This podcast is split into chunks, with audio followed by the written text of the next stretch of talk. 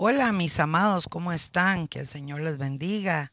Qué placer nuevamente poder compartir con ustedes la palabra del Señor en este estudio que llevamos los jueves y hoy vamos a continuar con el estudio número 2 de el tema las vestiduras blancas. Recuerden mis amados que el jueves pasado les compartimos la primera parte y aquí está grabado, así que esperamos que sea de mucha bendición. Y recuerden, hermanos, que estuvimos estudiando a la luz de la palabra la importancia de eh, lo que habla la palabra, de estar vestidos, ¿verdad? La importancia de estar vestidos o la importancia de las vestiduras. Vimos a la luz de la palabra eh, cómo la palabra exhorta, valga la redundancia, de tener vestiduras blancas, limpias, resplandecientes, sin mancha e irreprensibles delante de Dios. Recuerde que la Biblia nos exhorta para guardarnos de la mancha del mundo, o sea, de la mancha del pecado. Hoy, amados, vamos a ingresar a la segunda parte para que usted tenga ahí su Biblia, su cuaderno de apuntes. Amados, recuerde que la palabra del Señor no es un libro para leer, es un libro para estudiar, es un libro para pedirle al Espíritu Santo que traiga iluminación a nuestros corazones para recibir esa palabra, para que nuestra fe crezca. Amén. Porque dice la palabra que la fe viene por el oír y el oír la palabra de Dios. Entonces, amados, un cristiano, un hijo de Dios que quiere crecer, que quiere hacer la voluntad de Dios, que ama a Dios, tiene que crecer a través de la palabra, a través de la oración, hermanos, y también cuando ayunamos, sometemos nuestra carne a la obediencia, sujetamos nuestra carne para buscar la voluntad de Dios. Entonces, qué importante, hermano, tener, tener presentes estas herramientas gloriosas que el Señor nos dejó para caminar de gloria en gloria y de victoria en victoria. Gloria al Señor.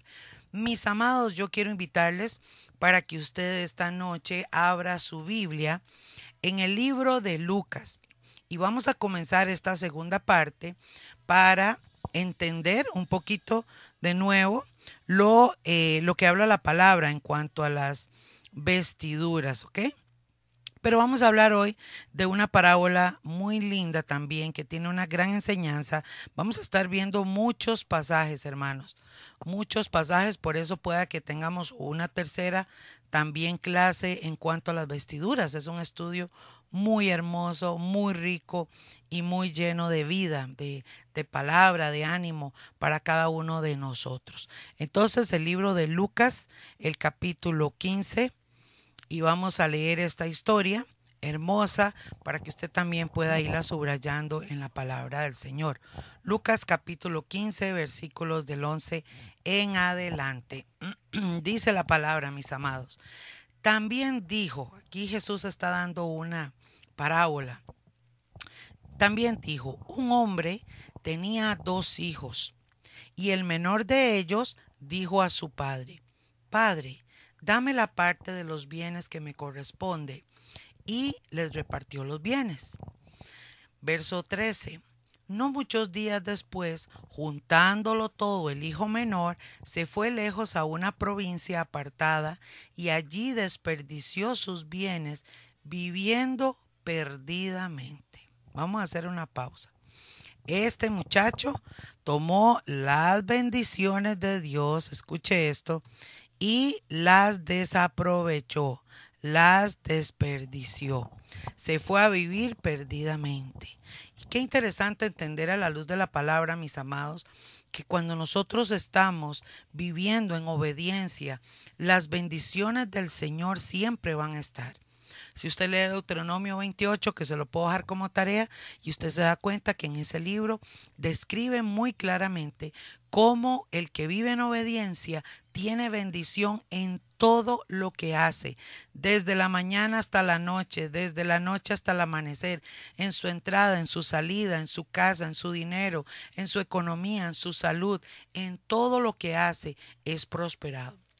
La obediencia tiene una recompensa delante de Dios. Entonces, amados, cuando nosotros vemos que seguir a Dios no es una carga, que es una bendición, que es bendición para nosotros mismos, procuramos entonces negarnos, eh, decirle no al pecado, decirle no al mundo, comenzar a corregir nuestras vidas, a ordenar nuestras vidas. Y vean qué interesante, amados, porque también como seres humanos, pues nuestra debilidad y nuestra carne, ¿verdad? Muchas veces eh, ha hecho caer a muchos y todos de una u otra forma le fallamos a Dios. Pero esta parábola el Señor pone el ejemplo de, de un hijo. Era un hijo, vivía en la casa de su padre, compartía, eh, disfrutaba de las bendiciones, compartía con su familia, con la gente de su casa, todas las bendiciones, estaba tranquilo, estaba bendecido, no le faltaba nada. Pero un día decidió tomar una decisión errónea.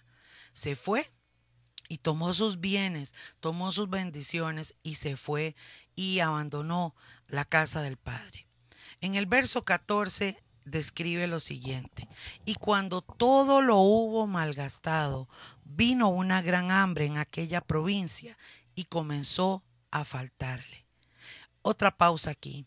Mis amados, qué interesante entender que tarde o temprano, tarde o temprano, las cosas negativas, las cosas malas, los caminos erróneos, el pecado, tarde o temprano, amados, trae su consecuencia de maldición.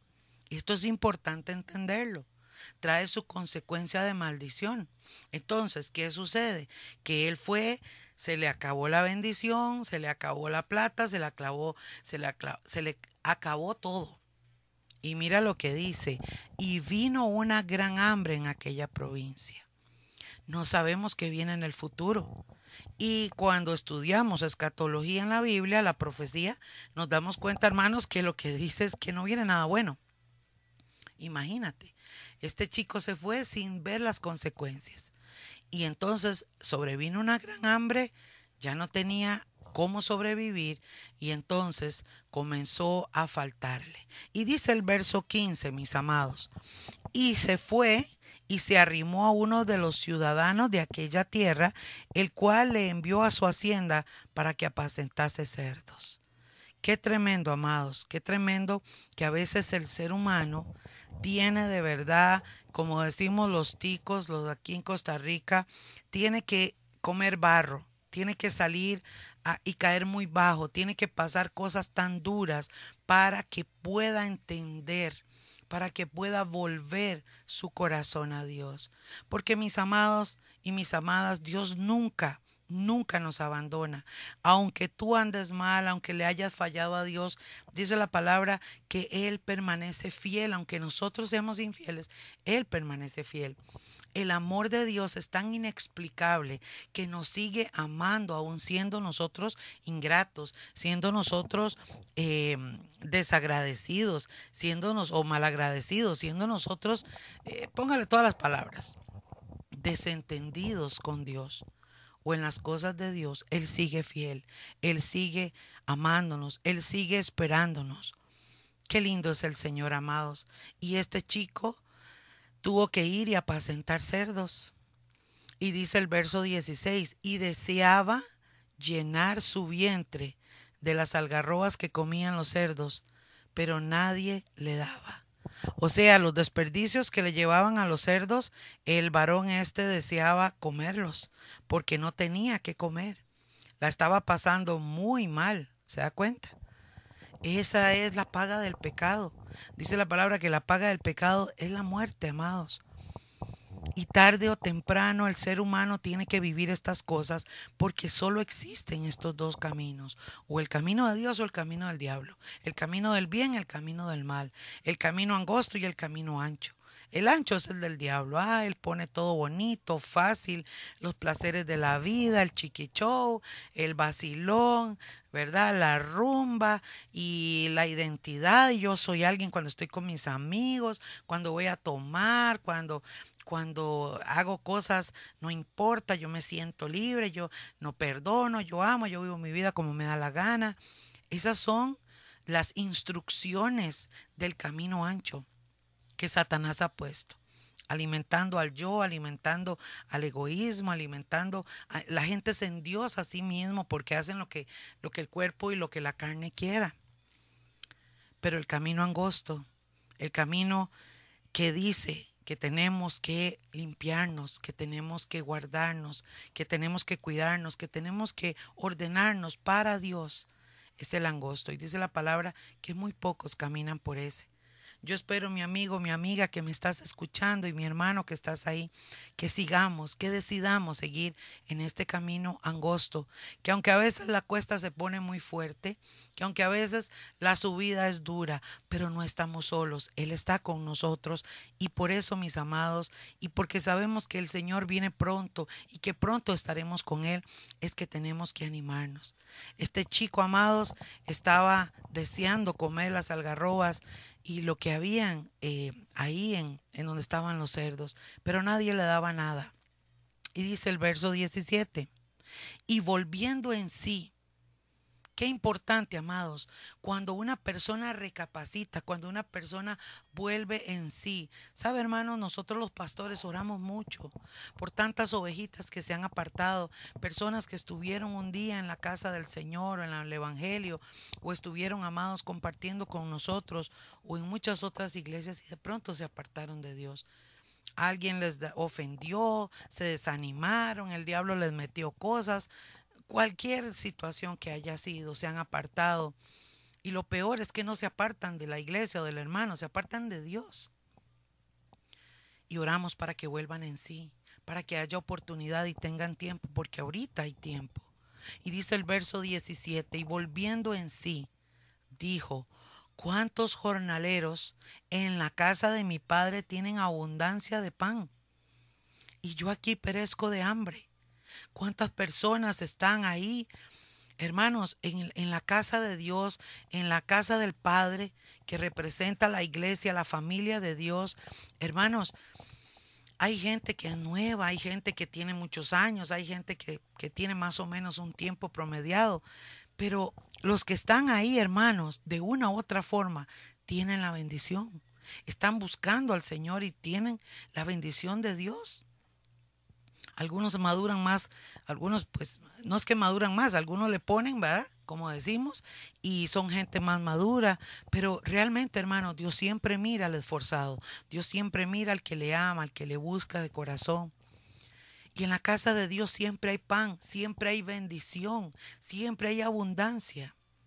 Y no en la parte material solamente, que es lo que la gente pone la mirada, sino también, amados, en la parte espiritual, en la parte emocional. Yo conozco gente que tiene mucho dinero, pero no tiene la salud para disfrutarse un plato de comida como lo disfrutas tú. Nosotros no tenemos dinero, pero tenemos el deleite y la riqueza más grande de tener la bendición de Dios y de disfrutar de ella. Porque la bendición de Jehová es la que enriquece y no añade tristeza con ella. ¿Cuántos dicen amén?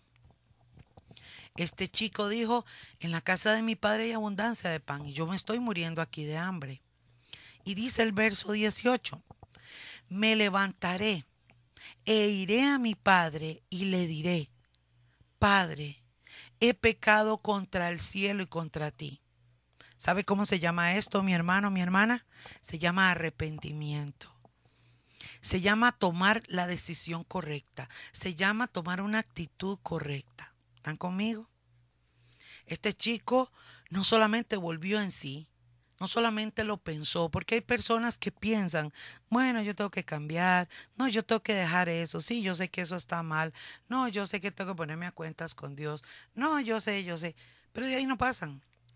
No, no, hermanos, qué importante y yo te animo si tú me estás escuchando y estás en esa condición, para que tú digas, no, yo me voy a levantar en el nombre de Jesús, yo voy a tomar eh, autoridad, yo voy a tomar fuerza, yo me voy a levantar como un soldado y yo voy a volver a la casa de mi padre. Yo voy a volver a la vida que Dios quiere y tiene para mí. Yo voy a dejar esta vida ficticia. Porque hermano, mire, yo hoy en Facebook lo vemos y en las redes sociales, Instagram, eh, todo lo que usted quiera ponerle, hermano, en las redes sociales, la gente pone cosas lindas y cosas que estamos felices. Pero mira, hermanos, pueden engañar a las personas, pero a Dios nadie lo engaña, porque en los ojos, en los ojos de las personas dice que lámpara, la lámpara del cuerpo son los ojos. Se refleja la tristeza, la soledad, la falta de paz, la falta de perdón, el resentimiento, las contiendas, las envidias, los celos, el temor. ¿Están conmigo, iglesia? Qué tremendo. Qué tremendo, porque aparentamos o la gente aparenta, trata de aparentar algo, pero no vive en la realidad, hermanos, porque nosotros somos cartas leídas. Nosotros somos luz en medio de las tinieblas. Y en nuestro rostro se tiene que reflejar realmente lo que somos. Nosotros aparentamos lo que realmente somos. Y si yo tengo a Cristo en mi vida, y yo le pido a Él que sea Él quien se refleje en mí, que la gente no vea mi vida, que no vea a la pastora Jerlin, sino que vean a Jesús en mi vida. Es mi responsabilidad tomar la actitud correcta para ir a Dios, para someterme a Él, para hacer su voluntad, para obedecer su palabra. Y por ende, hermanos, los frutos del Espíritu, que usted los conoce, y si no, búsquelos, están en Gálatas capítulo 5, donde dice que son nueve frutos y aún más, donde está el gozo, la paz, el amor, la benignidad, la fe, la confianza, la templanza, la bondad. ¿Se da cuenta? Qué importante es saber entonces, hermanos, que nosotros reflejamos lo que somos. Y este chico tomó la decisión, volvió en sí y dijo, me levantaré. Esta es una palabra clave, esta es una palabra tremenda, me levantaré. Es una determinación y dijo, iré a mi Padre. Este es el tiempo, amados. Gloria a Dios y yo oro por estas personas para que tomen esa determinación y digan, me levantaré e iré a mi Padre. Porque aún los que estamos en casa, y usted que es cristiano, y usted que es mi hermano, que está lavado con la sangre de Cristo, nosotros, amados, cada día venimos al Padre. Aunque estemos en la casa, vamos al Padre. Él es nuestra fuente de vida, amén.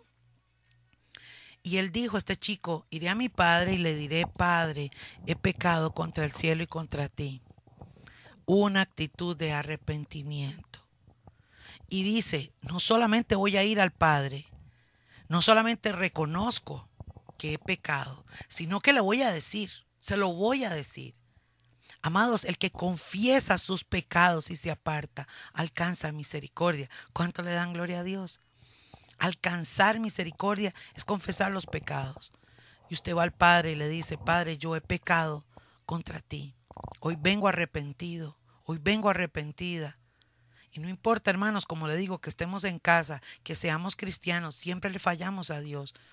No somos perfectos y no lo seremos, hermanos pero tenemos un corazón humilde, un corazón contrito y humillado que el Señor no desprecia y Él espera siempre una actitud de humildad y de reconocimiento delante de Él. Eso es parte de limpiar nuestras vestiduras.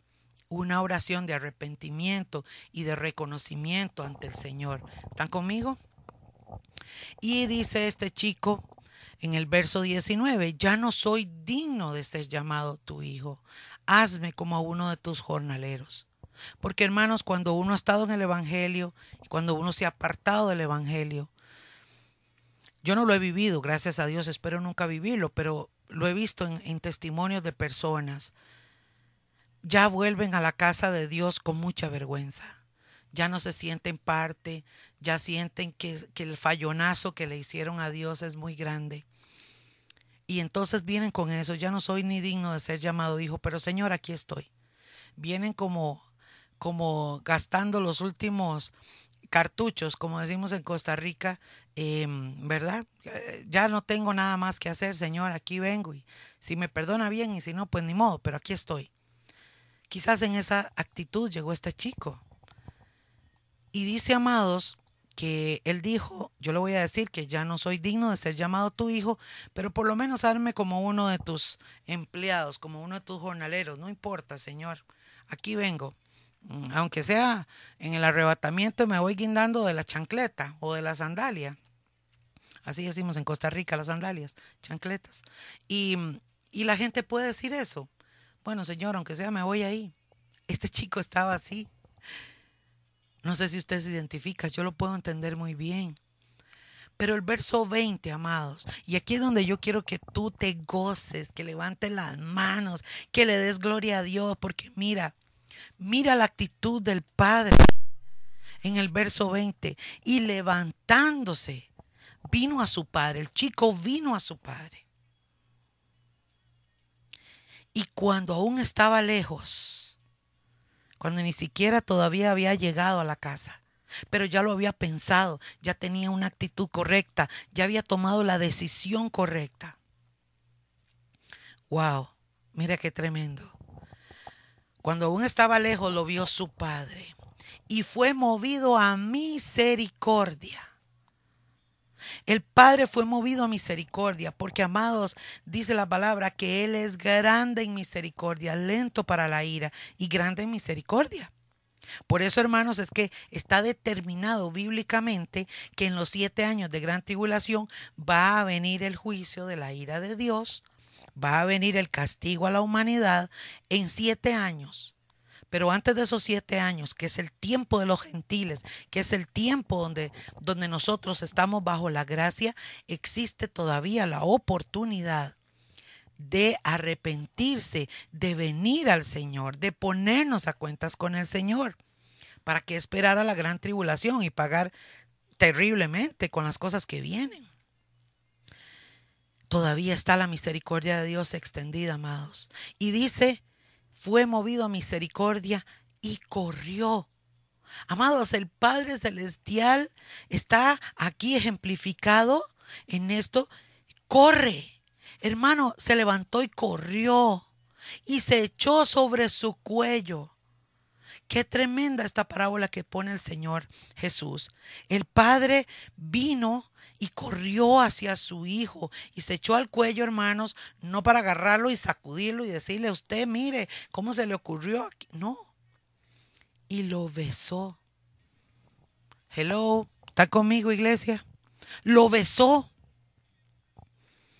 Usted sabe el amor de un padre cuando usted le ha quedado mal y lo que hace es abrazarte, darte un beso y decirte que te ama. Eso hizo el Padre. Y este ejemplo, hermanos, tiene que ver con nuestro Señor Jesucristo. Está hablando del Padre, del amor del Padre. Por eso dice en Juan 3.10, 3.16, perdón.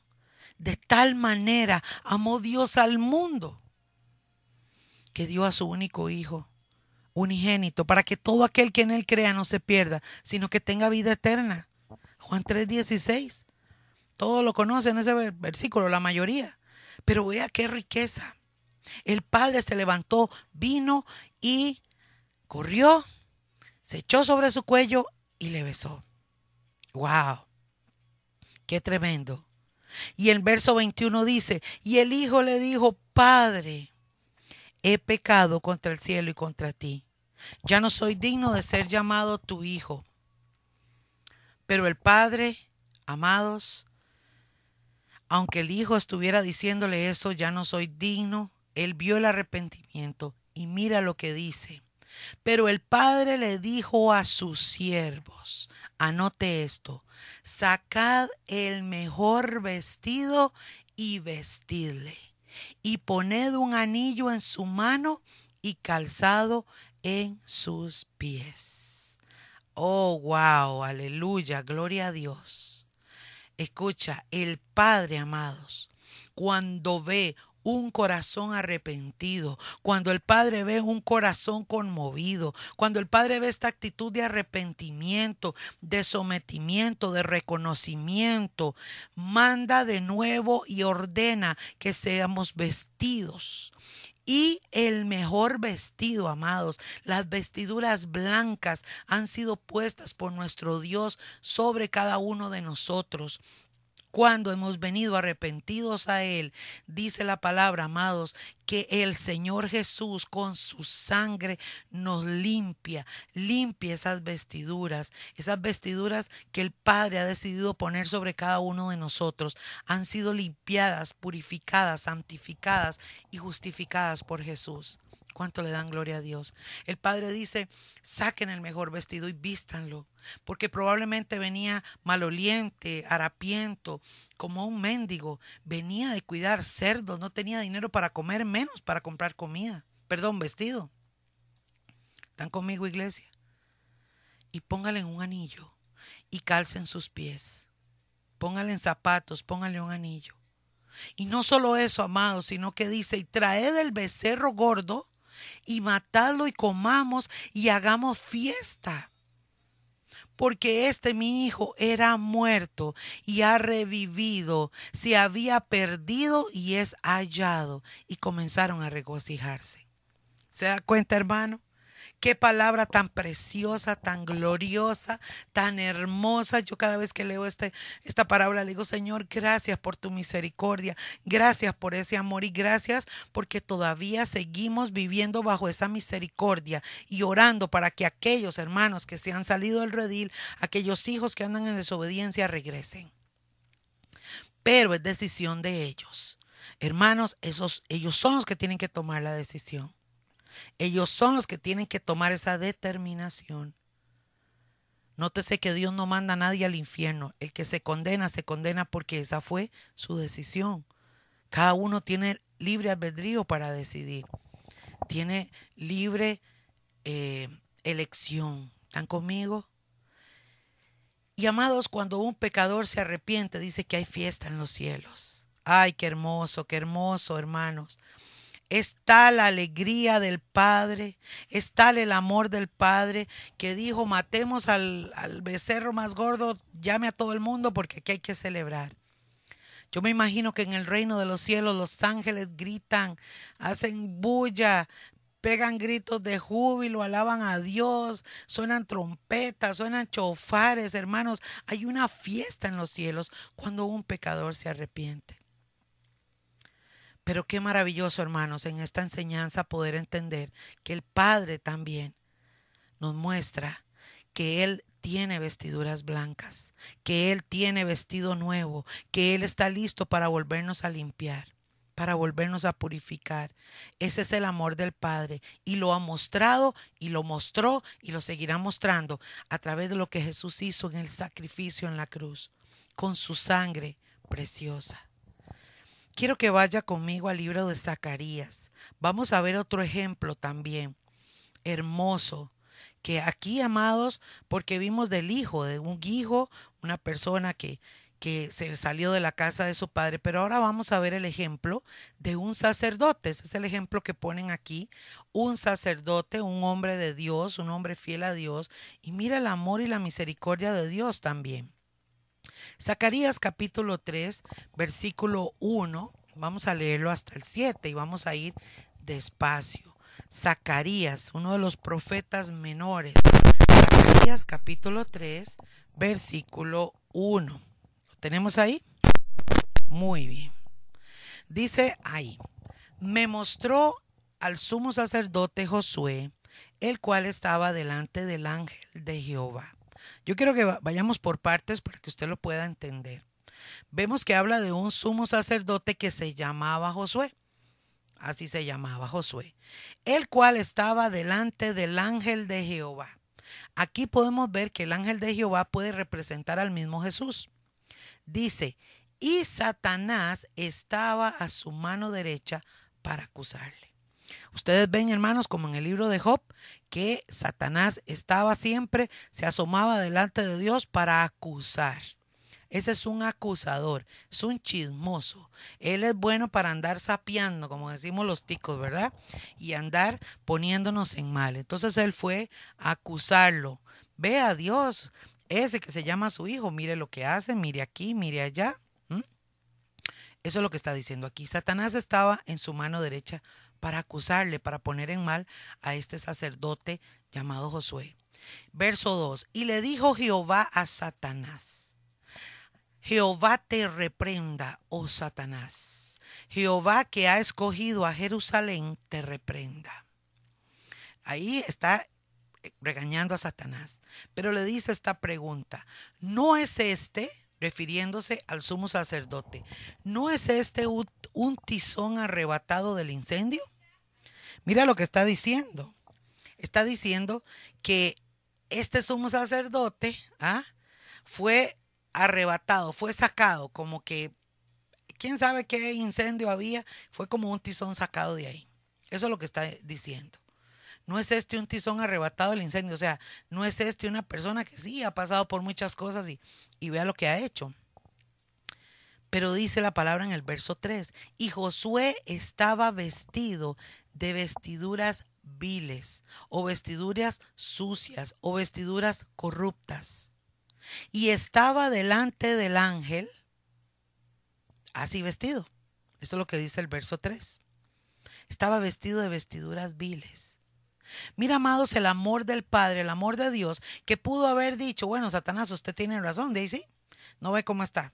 Viene mal, viene maloliente, viene, ¿verdad? Y vea cómo se presenta delante de Dios. Y dice el verso 4, y habló el ángel y mandó a los que estaban delante de él. Por eso digo que el ángel puede tipificar aquí a Jesucristo, porque habla de Jehová, ¿verdad? Como el Padre, y aquí habla del ángel. Dice, y, el, y habló el ángel, verso 4, y mandó a los que estaban delante de él, diciendo, quitadle esas vestiduras viles. ¿Mm? Quítenle esa ropa.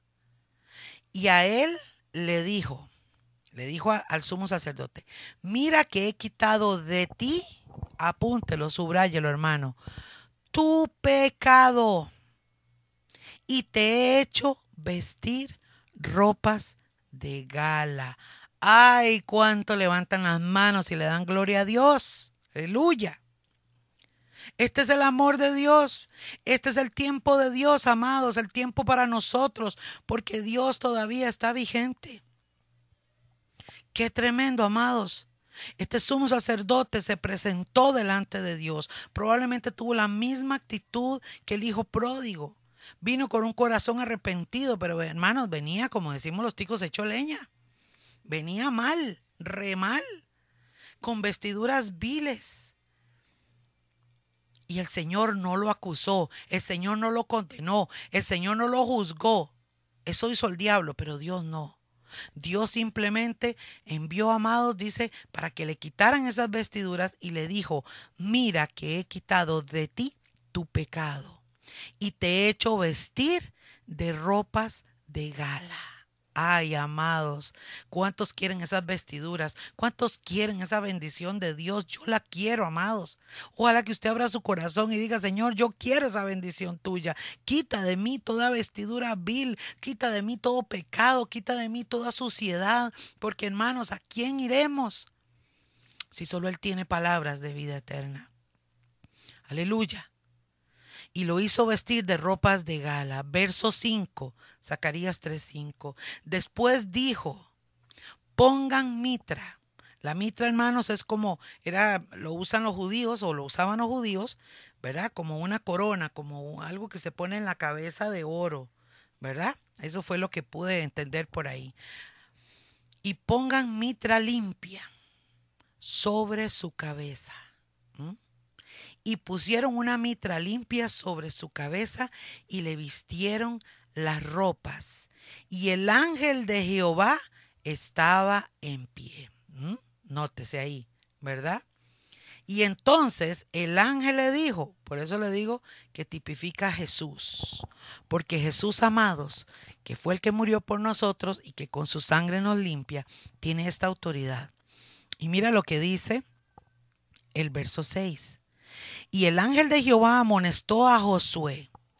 Le dijo, así dice Jehová de los ejércitos, si anduvieres por mis caminos y si guardares mi ordenanza, también tú gobernarás mi casa.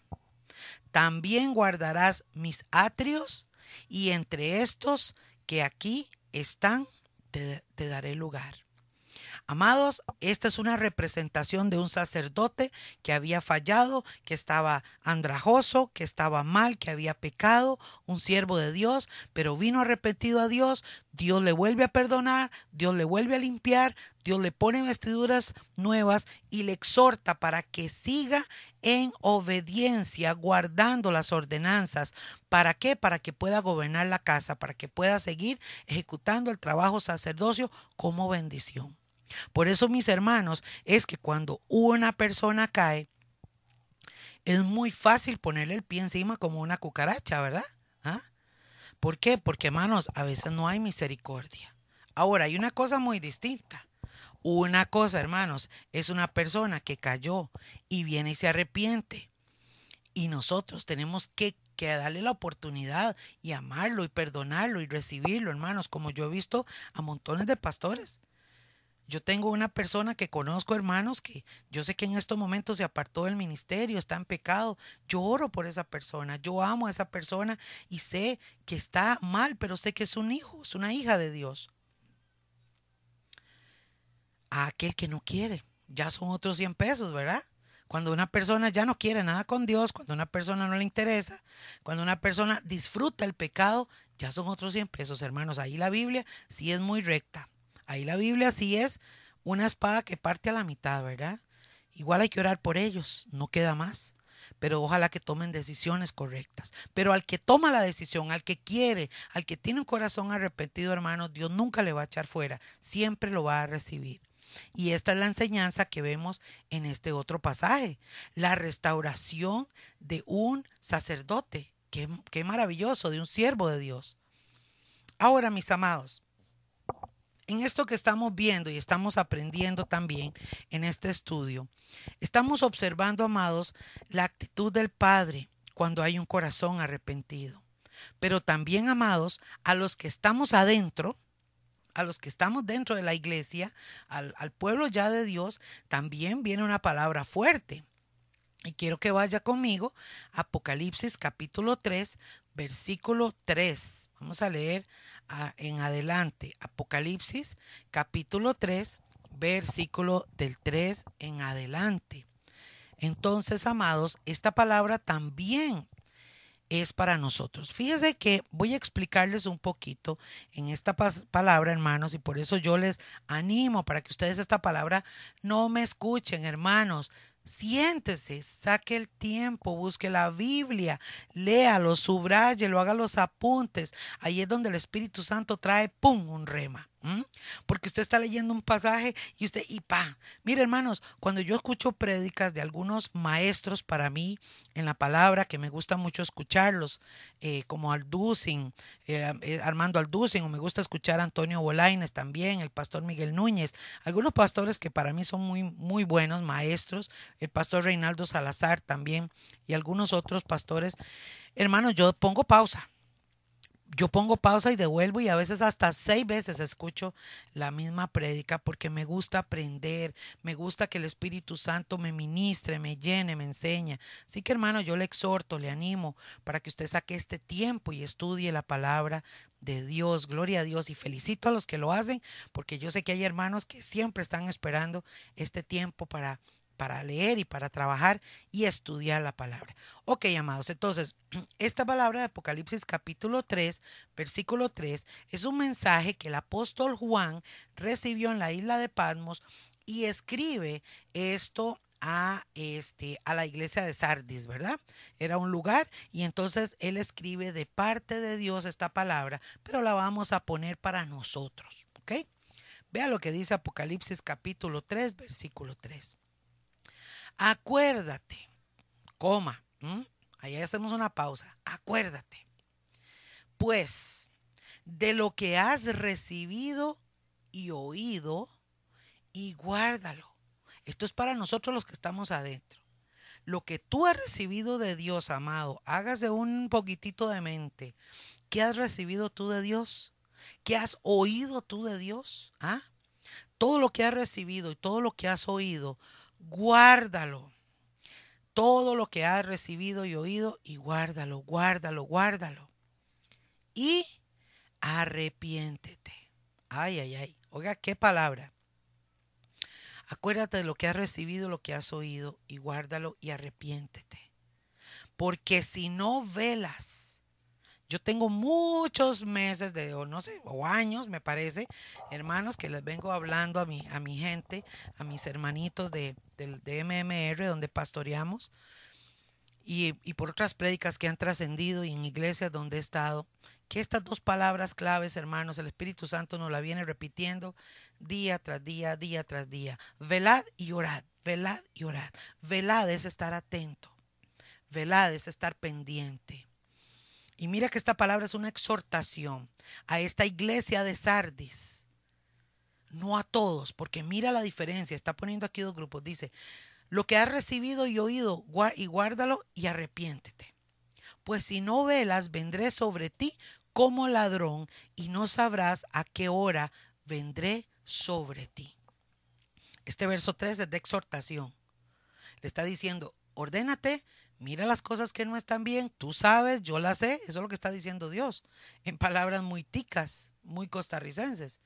Ya yo sé cómo está la cosa con usted, usted a mí no me va a engañar, usted es mi hijo, yo lo conozco, ok, lo que usted ha recibido, lo que usted ha oído y ha guardado en su corazón, recuerde todo eso, arrepiéntase, ordénese, porque si usted no vela, yo voy a venir como ladrón.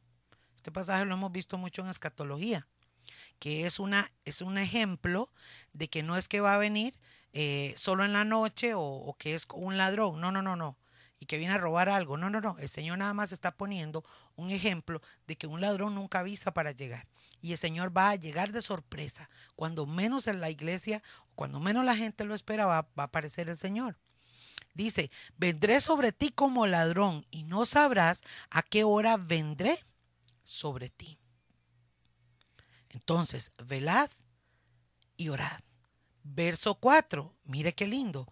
Pero tienes unas pocas personas en Sardis, en la iglesia, y aquí está hablando el Señor, que no han manchado sus vestiduras y andarán conmigo en vestiduras blancas porque son dignas. Las vestiduras blancas son dignas. Y amado hermano y hermana que me escuchas, mira, los pastores no conocemos la vida de las personas porque no, no vivimos con todo el mundo y no tenemos un termómetro espiritual que exista para andar midiéndole la temperatura a todo el mundo y decir este sí es, eh, este sí es espiritual y este no, porque no lo tenemos.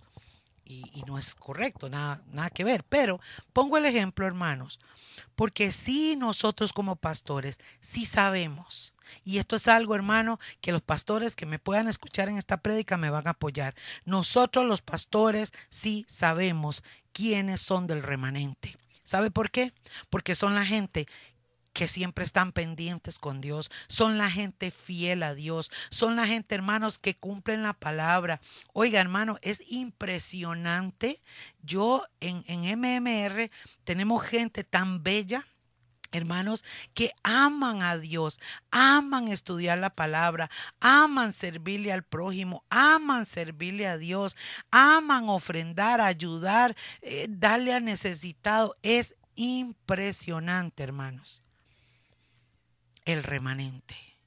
Y si usted que conoce delante de Dios, que usted remanente, hermano, esta palabra es para usted. Recíbala, levante sus manos y recíbala, porque dice, no han manchado sus vestiduras y andarán conmigo en vestiduras blancas, porque son dignos.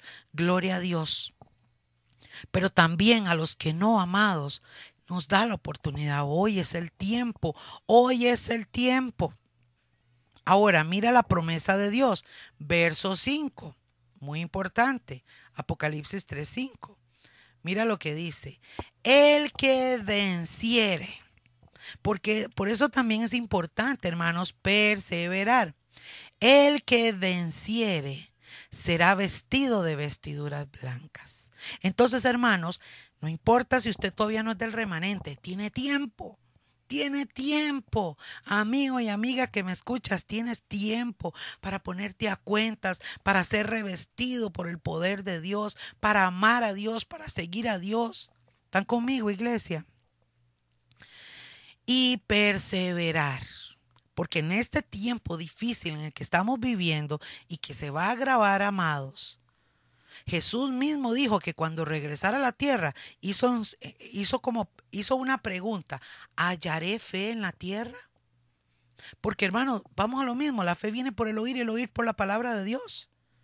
Yo sé, hermanos, que cuando el arrebatamiento sea, estas prédicas y todo lo que estamos enseñando, igual que todos los pastores en el mundo, van a quedar en las redes sociales hasta que, hasta que el anticristo las quite. Pero mientras el anticristo no las quite, mucha gente va a escuchar esta palabra y se va a arrepentir. Y yo creo que dentro del arrepentimiento, lo que más les va a doler es no haber escuchado en este tiempo. Porque lo van a tener que escuchar esta palabra, van a tener que escucharla con lloro, con lamento, con dolor. Hoy tenemos una gran oportunidad. Hoy estamos en una gran oportunidad, mi hermano y mi hermana. El que venciere será vestido de vestiduras blancas. El Señor está llamando al arrepentimiento, a la santidad, a todos sus hijos, a todo su pueblo al que anda mal como al que anda bien. El Señor está llamando en este tiempo de pandemia, de crisis económica, de hambres, de muertes. El Señor está diciendo, vengan, vengan, este es el tiempo. Nunca es tarde, hermanos, si hay una oportunidad como la de hoy. El que venciere será vestido de vestiduras blancas y no borraré su nombre del libro de la vida. Escuche. ¿Ah? ¿Por qué? Porque esta palabra es para los hijos no borraré su nombre del libro de la vida y confesaré su nombre delante de mi Padre. ¿Quién está diciendo eso? Jesucristo, tu Señor y mi Señor, y delante de sus ángeles. El Señor mismo, hermano, al que venciere, va a ser vestido de vestiduras blancas, pero en el próximo estudio del próximo jueves, si el Señor no ha venido, lo vamos a ver, hermanos, cómo la sangre de Jesús la sangre del cordero es la que purifica, la que limpia, la que resplandece, la que hace resplandecer también nuestras vestiduras. Y por eso la importancia de nosotros, hermanos, mantenerlas blancas. Jesucristo dice, yo no voy a borrar el nombre del libro de la vida va a ser vestido, pero tienes que vencer, tienes que ser valiente, tienes que ser fuerte, tienes que tomar esa determinación ahorita, como lo hizo el hijo pródigo, me levantaré e iré a la casa de mi padre. Y dice, el que tiene oído, oiga lo que el Espíritu dice a las iglesias. Wow. Ahora mismo, ahí mismo en ese capítulo, hermanos, de 3, capítulo 3 de Apocalipsis, váyase al 15. Ahora mira lo que dice aquí también. Y exhorta a la iglesia y dice, yo conozco tus obras, que ni eres frío ni caliente. Ojalá fueses frío o fueses caliente. Por eso, hermanos, es que esta palabra de vencer y de ponerse alerta y de ponerse a cuentas es para aquellos que andan más o menos, más o menos, que andan con un pie aquí y otro pie allá, ¿verdad? Ahí, hermanos, es donde el Señor nos jala los mecates, a todos. Dice el verso 15, yo conozco tus obras, que ni eres frío ni eres caliente. ¿Por qué dice frío y caliente, hermano? Les explico. Cuando dice frío es porque es una persona que no ha conocido a Cristo, no sabe nada de Cristo, nunca se ha convertido al Señor y esa persona tiene oportunidad en la gran tribulación con dolor y con toda la cuestión, pero tiene oportunidad. El caliente es el remanente, es el que está con las vestiduras puestas, es el que va a vencer, es el que está presto para irse con Dios. Pero dice, pero por cuanto eres tibio, que esta es la parte que la gente a veces no entiende, hermanos, pero cuando eres tibio, que ni estás en el Señor y ni estás en el mundo, o sea, o estás en el mundo y estás también con el Señor, y no frío ni caliente, te vomitaré. Aquí está diciendo Jesús. La iglesia es el cuerpo y yo soy la cabeza. Yo voy a vomitarlos. Yo voy a sacarlos de mi cuerpo. Y por eso, hermanos, horrenda expectación de juicio viene para aquellos que se dicen tener a Dios o hablan de Dios o se llaman cristianos, pero viven en el mundo, practican las cosas del mundo ya no tienen oportunidad. O se arrepienten ahora, hermanos, o se perdieron. Así lo dice la palabra Hebreos 10:26, que lo hemos leído otras veces. Usted lo puede buscar también. ¿Mm? Ya no hay más sacrificio. Entonces, amados, eh, aquí el Señor nos exhorta que mejor está el frío, le va a ir mejor al frío que al tibio. Y el caliente no tiene problema, porque dice que a los tibios los vomitará de su boca. Por eso, hermanos, el Espíritu Santo, vea, y la palabra es un espejo. Caramba, cuando yo veo el espejo, hermano, en la palabra de Dios, yo digo, no, tengo que seguir creciendo, tengo que seguir cambiando, que tengo que cambiar que mi carácter, que mi forma de hablar, que mi forma de pensar. Hermanos, esto lo pasamos todos los cristianos todos los días.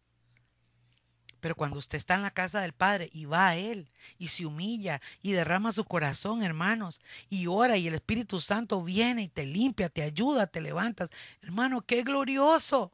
Aleluya. Ahora mira lo que dice el verso 17. Y aquí viene una exhortación muy importante para ir cerrando el estudio de esta noche. Dice, pero tú dices, yo soy rico y me he enriquecido y no está hablando, hermano, solamente de la parte material. Aquí está hablando de que hay gente que dice, ay, Dios a mí me bendice, yo tengo salud, tengo trabajo, estoy muy bien, todo me sale bien, Diosito me ama mucho, Diosito está conmigo, yo estoy muy bien. Y mira lo que dice, pero tú dices, yo soy rico y me he enriquecido y de ninguna cosa tengo necesidad. Estoy leyendo el capítulo 3 de Apocalipsis y verso 17. Dice, y no sabes Ay, qué palabra más fuerte. Y no sabes que tú eres un desventurado, miserable, pobre, ciego y desnudo. Hermano, qué garrotazo. Desventurado, miserable, eres pobre, eres ciego y desnudo. Wow, qué palabra más fuerte. ¿Por qué, hermanos? Porque yo no voy a tener y no puedo tener una vida para Dios como yo creo que está bien. ¿Me, comprende, hermanito y hermanita? Yo tengo que tener una vida como Él dice que yo tengo que tenerla. Él es el que determina.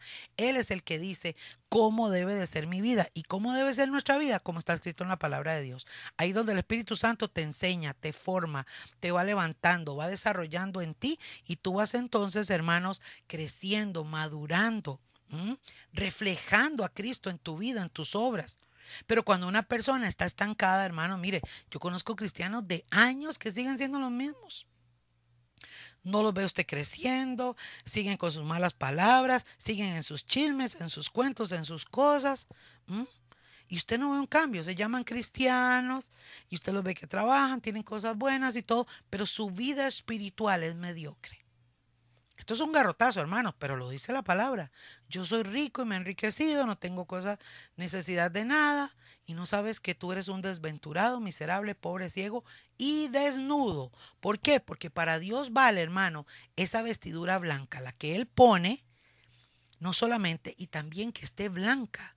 Entonces, mira lo que dice el verso 18, para ir cerrando, dice, por tanto, yo te aconsejo que de mí compres oro refinado en fuego, para que seas rico y vestiduras blancas para vestirte, y que no se descubra la vergüenza de tu desnudez, y unge tus ojos con colirio para que veas. Porque, amados, este versículo 18 responde a lo que está diciendo el 17.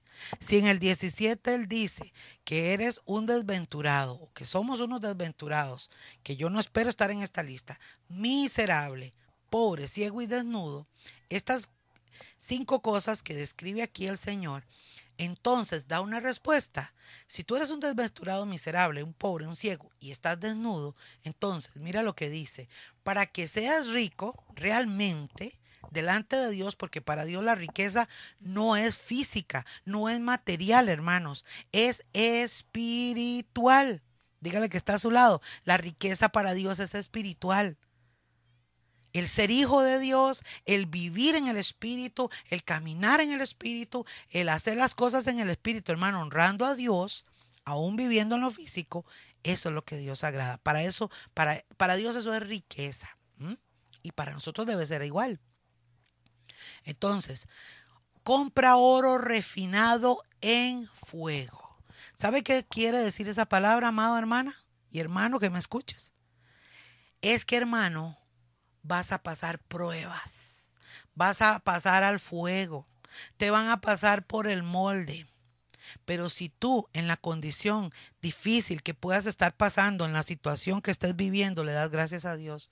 Señor, gracias aunque no entiendo. Señor, gracias de que estás conmigo. Señor, gracias, yo sé que tú me vas a ayudar. Señor, gracias, tú eres mi fortaleza. Eso es comprar oro. Es darle gracias a Dios en medio del fuego. Es alabar a Dios en medio de la prueba. Es levantar manos santas, hermanos, y darle gloria a Dios en medio de cualquier circunstancia. El oro refinado, hermanos, es el que pasado por altas temperaturas al fuego se va purificando más para que seas rico. En el mundo tendréis aflicción, hermanos. Si a usted le venden un evangelio, y aquí es donde yo voy en contra de los falsos profetas, porque los falsos profetas solo andan declarando bendición, hermanos. Yo creo en el profeta que, que habla de arrepentimiento, de conversión y de santidad. Porque ese es el oro. Hello. ¿Están conmigo, iglesia? Y compra vestiduras blancas. ¿Ah? Vestiduras blancas para vestirte. O sea, la sangre de Jesús. Y las acciones también, que lo vamos a ver después, todo lo que tiene que ver con las vestiduras. Dice, y que no se descubra la vergüenza de tu desnudez. ¿Ah? Pero esta, esta desnudez no es delante de la gente, hermanos. Esta desnudez tiene que ver con Dios. ¿Cómo estás vestido para Dios? Esa es la pregunta del millón. Puedes preguntarte en estos momentos que estás escuchando esta palabra, Señor, ¿estoy bien vestido para ti? ¿Están bien mis vestiduras? ¿Te agrado? ¿Estás contento? ¿Estás agradado, Señor? Porque hermano, que el Señor te diga que estás desnudo y te diga todo esto, hermano, qué, terrible. Ahora, para ir cerrando, y no se descubra la vergüenza de tu desnudez y unge tus ojos con colirio. ¿Ah? ¿Sabe cómo, hermanos, nuestros ojos son ungidos? ¿Mm? Por eso dice la palabra que lámpara, lámpara es del cuerpo los ojos. Hermano, esto también tiene que ver, hay mucha enseñanza, yo estoy apenas así por encima, esto tiene que ver también con la palabra de Dios en tu vida. ¿Mm? La unción del Espíritu Santo, hermanos, la presencia de Dios se refleja. El fruto, el espíritu apacible, el espíritu de bendición que está dentro de ti se refleja también. Y cuando el Espíritu Santo está en nosotros, hermanos, podemos ver, podemos visualizar. Hay visión, hay discernimiento. Por eso dice, unge tus ojos con colirio para que puedas ver. Y dice el verso 19, yo reprendo y castigo a todos los que amo. Esta exhortación y esta garrotea, hermanos, es porque Dios nos ama. Dios te ama. Dios me ama. Y por eso, hermanos, tiene que sacudirnos, tiene que hablarnos. Y dice, sé pues celoso y arrepiéntete. Y mi hermano y mi hermana, yo no sé si esta palabra te ha calado, pero yo sí. Yo termino, yo, yo termino diciéndole, Señor, yo me arrepiento de todo corazón, Señor, si, si te he fallado en palabra, en pensamiento, en actitud, en lo que haya hecho, Señor, perdóname, límpiame. Lava mis vestiduras, Señor, con ese, con ese cloro que es tu sangre, límpiame con tu sangre. Ayúdame a agradarte a dar testimonio de ti a los demás, a hacer tu voluntad, para que yo esté vestida, vestida.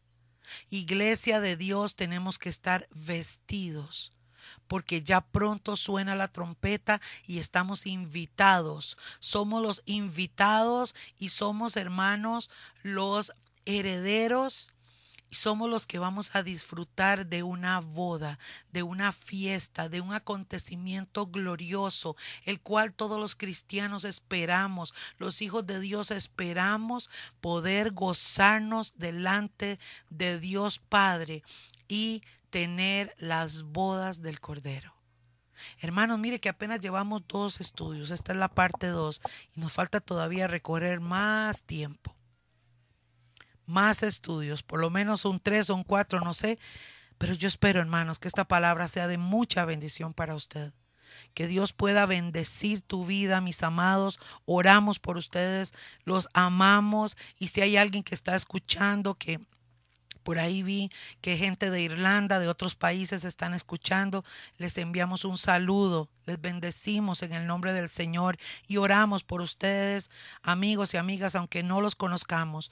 Pero para Dios no hay límites, no hay eh, fronteras y donde quiera que usted se encuentre, oramos para que esta palabra sea de bendición y sea de llenura para tu vida. Amados, que Dios les bendiga y el próximo jueves esperamos de nuevo volver a compartir con ustedes eh, la parte 3 de este estudio titulado Vestiduras Blancas. Que Dios les bendiga, les amamos muchísimo y Dios les guarde en este tiempo.